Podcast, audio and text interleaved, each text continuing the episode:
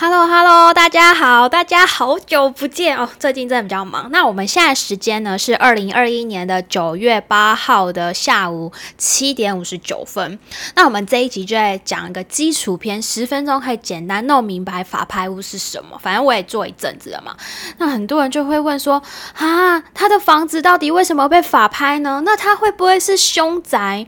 那法拍屋他可以贷款吗？那法拍屋可以进去看室内吗？嗯，法。拍屋不能看室内，万一它屋况很差，钢筋外漏、漏水等等等等，怎么办？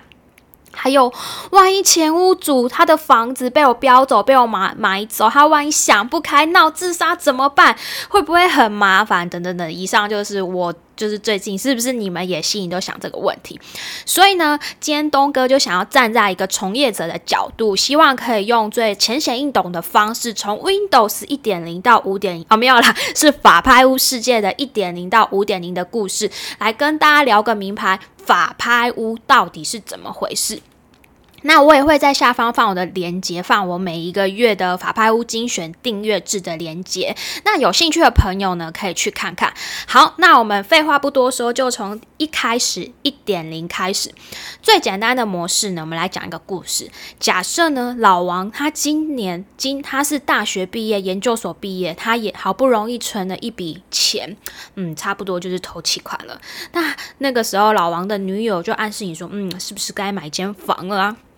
于是呢，你们可能就到处看房，嗯，顺利的买了一间房子。好，就每个月开始缴房贷啊。这个时候呢，这个老王呢，在职场上也混了一阵子，觉得有一点那个有志不能生，老板跟主管都笨得跟猪一样。我觉得我自己跳出来创业可能更好。于是呢，老王他就出来创业。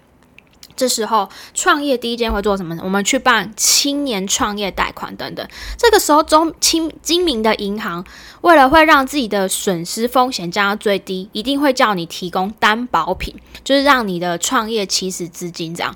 于是呢，你这时候他们银行最会认定的什么？就是你当时跟你老婆那时候买的那个不动产，你所以他就拿你的房子去做抵押。于是也顺利的借了一笔创业的初始资金，你想要好好的来一展宏图，但是好景不长，遇到疫情，有没有？还有以前你以前种种在以前职场上你没有遇过棘手的问题，导致于你常常为了钱跑，常常跑银行三点半。我相信有创过业的老板，应该对我以上讲的这个故事，可能心有戚戚焉。之后呢？借着借着，银行可能已经不再借你钱。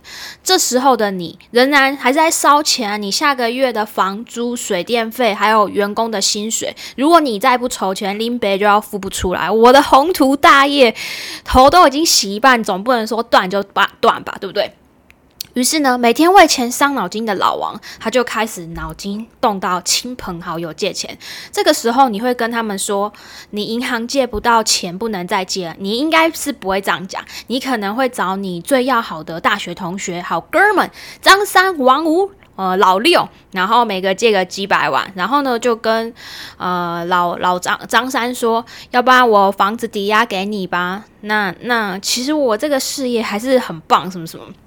好，哎，那这是你的铁死党嘛？他说啊，好好好，那支支持昔日兄弟，那就借钱。既然他有房子抵押给我，那也 OK。那那就一人可能借了多少钱？然后呢，你的事业一直没有起色，那怎么办？你赶快要筹钱啊！下个月的，对不对？又要烧钱了，你就会去地下钱庄借高利贷。那我想，这就是大多数被法拍屋最基本的起手式一点零版本。在台面上的钱，就是银行等等金融机构可以融资借钱的地方都借了，比如说信贷啊、房屋的增贷啊，什么贷都借，借到不能再借了。再来就是你看不见的借贷，我们俗称台面下的借贷，你跟你亲朋好友签的本票借据，还有最可怕就是人称吸血鬼的地下钱庄，对不对？那简单的来说，就是说这个。老王呢，他该借的钱也都借好借嘛，不该借钱、不该借的钱呢，也都借光了。直到有一天，你欠呃老王这些欠的债主，谁看谁受不了你不还钱，就去法法院强制查封你的房子，拍卖来还债务，就是还你的钱。这基本上就是我在法拍市场上实物上最常看到的实际状况。好，那我们现在听完了一点零版本之后，那我们再来听听看二点零版本。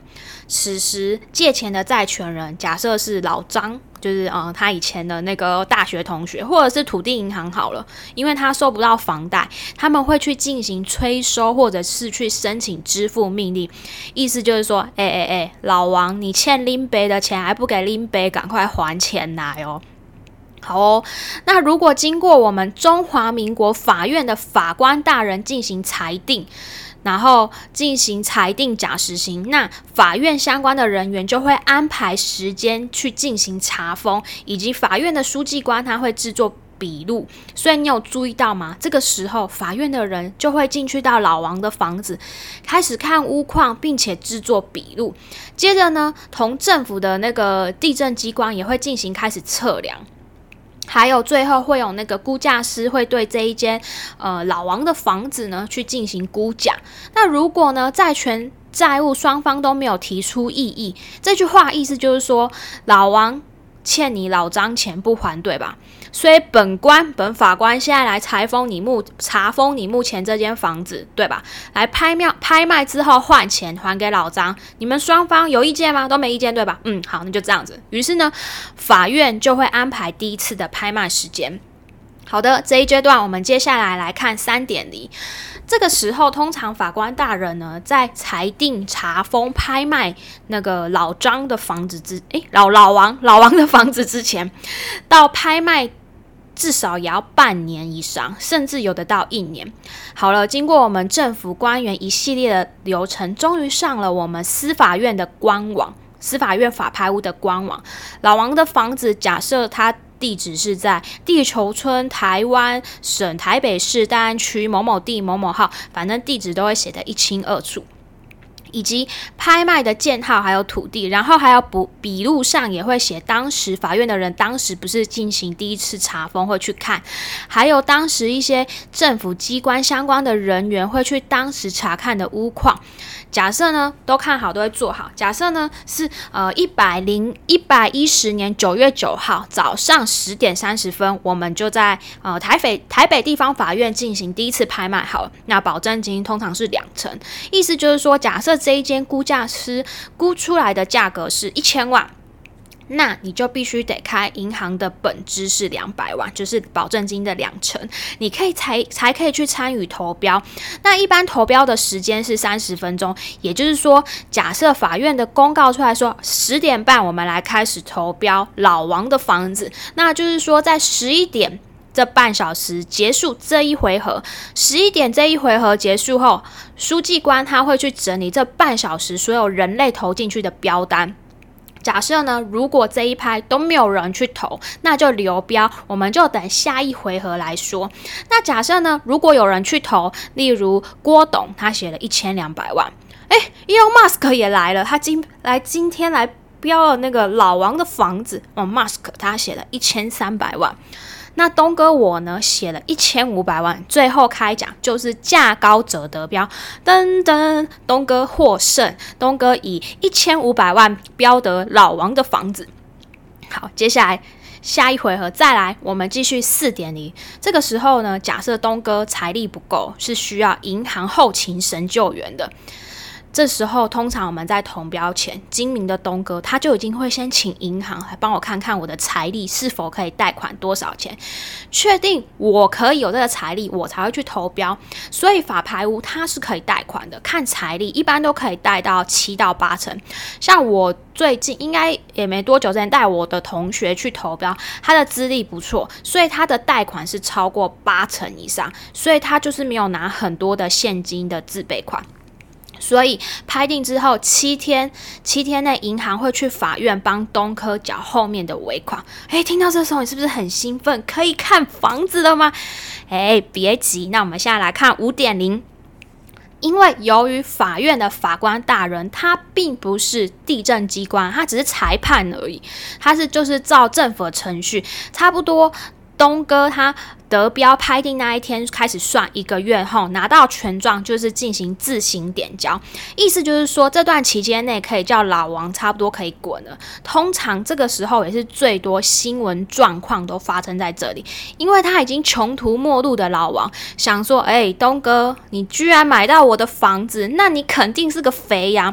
林北创业有志男生欠了一屁股债，我一定要好好给你敲敲竹杠。你居然有钱买了房子，你你一定有钱。”这个时候，常常在新闻上看到很多很可怕的故事，都是这样出现的。一般人可能以为自己标到，他没有经验。像如果我还没有从事法拍代标之前，我想我买到这个房子，拿到权状，我一定马上冲去看那些房子，跟那老王说：“哎哎，老王，你可以滚了！现在这间房子是林州嘛的。”这时候，如果你是老王，你心情会怎么样？应该很不爽吧？看到东哥一脸死屁孩一样，居然买走林北的 key 给处。